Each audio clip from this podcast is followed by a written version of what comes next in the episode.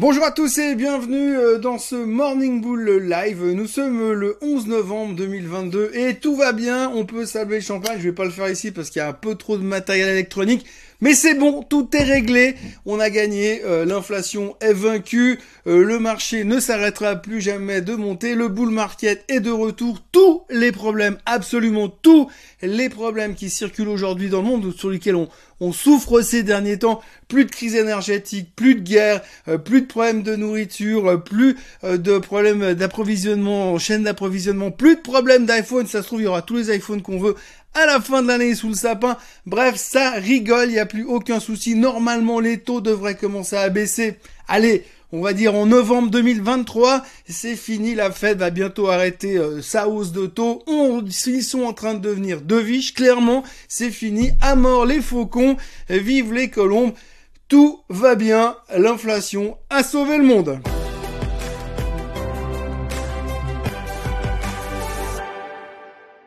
Alors c'est pas exact, c'est pas l'inflation qui a sauvé le monde, c'est simplement le CPI, le chiffre de l'inflation qui est moins fort qu'attendu et c'est 0,4% de baisse par rapport au mois dernier et 0,2% en dessous des attentes des économistes montre clairement que ce que fait la Fed fonctionne et donc tout va bien. Hier matin, on était en train de se dire ouais mais si euh, Powell il monte les taux de 0,75%, qu'est-ce qui va se passer? Et hier soir, on se dit, ouais, c'est clair qu'il va les monter que de 0,5%. Donc, ce qu'il faut bien voir dans la nouvelle d'hier, qui est excellent, puisque ça montre que finalement, la stratégie de la Fed fonctionne, et fonctionne même plutôt bien, eh bien, c'est simplement de retenir le fait que, bah, dorénavant, les taux, ils vont plus monter de 0,75% par meeting, mais de 0,5 seulement. Donc là, franchement, tout va bien. C'est difficile de trouver les adjectifs pour expliquer combien et comment tout va bien en ce moment, c'est de l'explosion générale. On a vu hier, hein, on n'arrête pas de dire depuis quelques temps que si on veut trouver de la vol pour faire du trading, faut aller faire des cryptos. Eh bien, regardez un peu le Nasdaq hier, plus de 7% de hausse. 7% de hausse sur le Nasdaq parce que le CPI est 0,2% en dessous des attentes. Le Nasdaq a explosé, mais pas que le Nasdaq. Hein. Apple 8,9%, Microsoft 9%, bref. Et puis alors Amazon 12% tout va bien. Il y a même des boîtes qui ont fait des chiffres moins mauvais que prévu, mais toujours en perte quand même, hein, mais qui ont pris 17% pour fêter ça hier. Rivian, par exemple, hein, qui font juste des voitures électriques, ils en vendent deux par semaine. Mais enfin bref, c'est génial, c'est l'explosion totale. Tout va bien, tout va mieux. On va même racheter des stocks qui ont perdu 30, 40, 50, 60, 80%. Si ça se trouve, même FTX qui était au bord de la faillite hier matin va s'en sortir. Ça n'a rien à voir, mais c'est pas grave, on met tout le monde dans le même panier puisque c'est l'euphorie totale. Alors je vais pas vous cacher que j'ironise un tout petit peu pour le moment parce que j'ai un peu l'impression quand même qu'on est en train d'exagérer une nouvelle qui n'est pas non plus révolutionnaire, c'est vrai que ça confirme le fait que le cycle de baisse de l'inflation est enclenché aux États-Unis.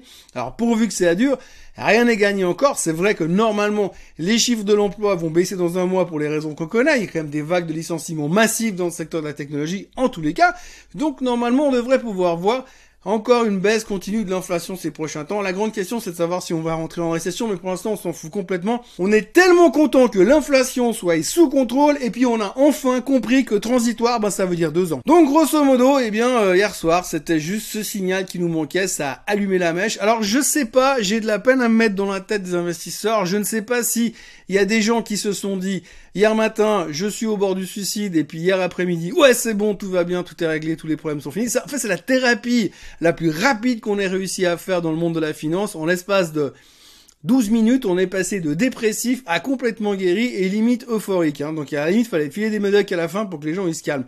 Je suis pratiquement convaincu que même les cyclistes du Tour de France, quand ils sont bourrés comme des mules, les gars, ils vont pas aussi vite à la hausse que le marché hier.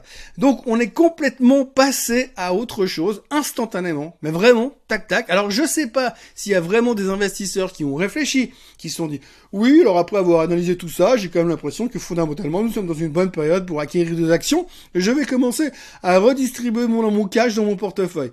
Je sais pas s'ils se sont dit ça, mais en tout cas, en l'espace de 8 secondes, comme pour la barre au Maltine, eh bien, le marché est devenu de la dynamite et il a littéralement explosé hier après-midi sur cette nouvelle uniquement. Parce qu'on a l'impression que finalement tout est réglé. Alors je montais au début, hein, tout n'est pas réglé parce que tout le reste n'est pas encore en pleine forme. Le cycle économique, il est toujours en train euh, d'être dépressif, mais comme on anticipe déjà beaucoup plus loin, à un moment donné, forcément la Fed, ils vont passer avec des hausses de 0,5, puis après des hausses de 0,25, puis après, ils vont arrêter de monter les taux. Puis après, comme ils vont voir que l'économie est ralentie, ils vont commencer à baisser les taux. Et là, ce sera vraiment positif pour les actions. Mais comme nous, on est des spécialistes de l'anticipation, on est en train déjà de jouer ce qui va se passer dans neuf mois euh, l'année prochaine, puisque on voit toujours très très loin. On est des investisseurs long terme, donc on anticipe. C'est vrai qu'il y a encore deux jours, on traitait avec une vision à 12 minutes, mais là on est parti sur une vision très long terme parce qu'on anticipe déjà les changements économiques qui vont se réaliser ces prochains temps. Et puis alors on a nos gourous hein, qui sont revenus sur le devant de la scène, bien sûr on a toujours ces occasions, dès qu'il y a des grandes nouvelles comme ça, ils viennent tous. Alors pour l'instant Rubini il est pas revenu. Hein. Il est enterré dans sa cave en train de se dire non je me suis encore trompé, c'est pas possible. Et non, par contre, on a Krugman, Paul Krugman, le prix Nobel d'économie, qui est venu parler hier pour dire que selon lui, les chiffres étaient bons et que ça laisse supposer que finalement, on pourrait éventuellement peut-être, mais c'est pas encore complètement, euh, sûr avec des si plus imparfait égal conditionnel présent, eh bien, il se pourrait que, eh l'économie ne tombe pas en récession et qu'on ait enfin obtenu ce soft landing et que finalement, Monsieur Powell, que l'on détestait il y a encore une petite dizaine de jours, est en train de passer au rang de Dieu. D'ailleurs, une demande a été faite au Vatican pour afin de le, mettre déjà en tant que saint, et puis après peut-être qu'on pourra le monter plus haut encore dans la hiérarchie, parce qu'il est clair et net qu'il est en train de nous faire un truc fantastique. Il arrive à faire baisser l'inflation, et en plus, potentiellement, il y aura même pas de récession. Alors, hier matin, je vous disais qu'il y avait un mec qui avait calculé qu'il y avait 55% de chance de récession. Bon, lui, c'est bon, il s'est pris deux claques, ils l'ont déjà remis, il s'est fait foutre dehors de la boîte où il était. Parce que là, on est parti dans une autre théorie. Pour l'instant, on est en pleine euphorie, champagne et cotillon. Et puis alors, il y en a un autre. J'ai beaucoup aimé la phrase hein, parce qu'elle est assez simple, caractéristique, caractéristique des bull market et de l'évidence même des marchés. C'est monsieur euh, Jeremy Siegel. Alors monsieur Jeremy Siegel, j'en parle tous les jours, hein, bientôt depuis une semaine. Le mec, il est prof à la Wharton School. il est prof et consultant sur CNBC, ou alors consultant sur CNBC et prof, de temps en temps, à mi-temps, à la Wharton School. Et donc monsieur Jeremy Siegel est venu hier pour nous dire qu'avec les chiffres de l'inflation, eh ben, maintenant on était parti pour The Rally of the fin d'année. Donc là, on a déjà fait 7%. Lui, il parlait de 20% de rallye, il reste plus que 13% avant Noël. Donc 13% de rallye à faire encore jusqu'à la fin de l'année parce qu'il estime que, vu les chiffres de l'inflation hier, basiquement, l'inflation, c'est terminé. Alors c'est génial, hein, parce que on n'avait aucune visibilité, on ne savait pas, on était hyper tendu, mais là, en l'espace de, bah, en l'espace de 14h30 hier et 14h30 et 12 secondes, eh bien, on est passé à euh, on sait pas, mais maintenant on sait. Petite nouvelle qui est passée inaperçue hier aussi dans l'ambiance des marchés complètement euphorique. Là, quand je, quand je dis complètement euphorique, c'est vraiment complètement euphorique. Moi, j'ai l'impression d'être sous cocaïne ce matin et je vous jure, j'ai rien pris. Donc c'est juste incroyable comment les marchés ils ont explosé hier et ça me motive à fond. Alors, c'est quand même bizarre et je suis pas franchement à l'aise avec un rebond de débile mental comme on a vécu hier. Mais franchement, c'est euphorisant. Et quand il y a des nouvelles comme ça, bah, finalement toutes les mauvaises nouvelles à côté, bon, on s'en fout. Alors la faillite de FTX, l'effondrement des cryptos, le lender BlockFi qui a, bloqué les retraits de ses clients aussi hier parce que à cause de FTX, tout le monde s'en fout. Pour l'instant, c'est pas important. La crypto, on met de côté. On se concentre sur les vrais marchés, les marchés de bonhomme, les marchés, le Nasdaq, tout ça, machin, les actions, c'est génial. Et tout le monde est reparti à fond là-dedans. Mais il y a une news qui est passée quand même au, travers de tout ça que je trouve aussi phénoménal. Alors vous me direz, oui, mais c'est normal parce que finalement le marché il rebondi, donc c'est logique. Hier matin, il y a monsieur Dan Ives de chez Wildbush. Alors pour ceux qui se souviennent pas qui est Dan Ives, c'est l'analyste vedette de la techno aux États-Unis, une des stars.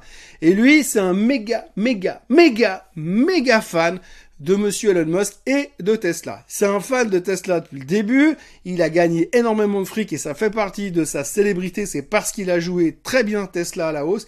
Et hier, monsieur Dan Ives est venu pour enlever Tesla de sa liste de recommandations de titres préférés parce qu'il estime qu'aujourd'hui Monsieur Musk est un tout petit peu plus parce qu'il estime qu'aujourd'hui Monsieur Musk est un tout petit peu trop préoccupé par son nouveau joujou Twitter que par Tesla et que par le fait qu'il est en train de vendre des actions pour soutenir Twitter, eh bien c'est pas un bon signe pour lui et ça ne le rend pas à l'aise. Alors une nouvelle comme ça, quand vous avez un méga fan qui finalement n'est plus un méga fan, eh bien c'est quand même pas une bonne nouvelle. Alors ça veut pas dire qu'il est juste tout le temps non plus, bien sûr, mais il est clair que normalement, si c'était dans un marché normal, Tesla se serait fait démonter la tête hier. Mais non, Tesla elle a pris 7%, encore une fois, immunisé par le fait que l'inflation c'est fini! Et puis alors la dernière euh, petite nouvelle qui a l'air de commencer à circuler sur internet, alors je sais pas si c'est vrai, mais si c'est vrai, je, je sais pas comment je vais faire pour arrêter de me marrer pendant les trois prochaines semaines, mais il semblerait que monsieur Gary Gensler, alors monsieur Gary Gensler c'est le patron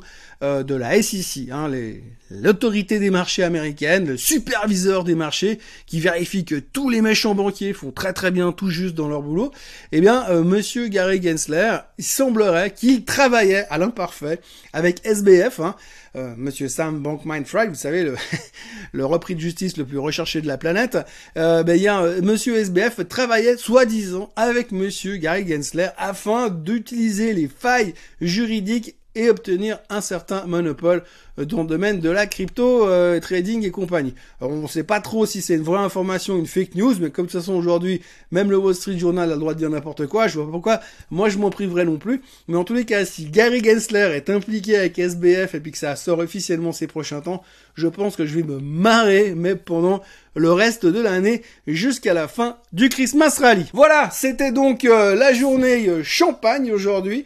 je vous encourage à liker cette vidéo, à vous abonner abonner à la chaîne Suisse Côte en français, à revenir comme d'habitude lundi matin pour un nouveau Morning Bull Live. Euh, n'oubliez pas non plus au passage que je reviens tout à l'heure avec le Swiss Bliss pour faire un tour du marché suisse, beaucoup moins drôle parce qu'avec beaucoup moins de tech. Et puis autrement, eh bien donc lundi matin, euh, tout à l'heure pour le Swiss Bliss et puis pour vous, bah, passez un excellent week-end. Moi, je vais me finir au champagne. Allez, bonne journée à tous, bye bye.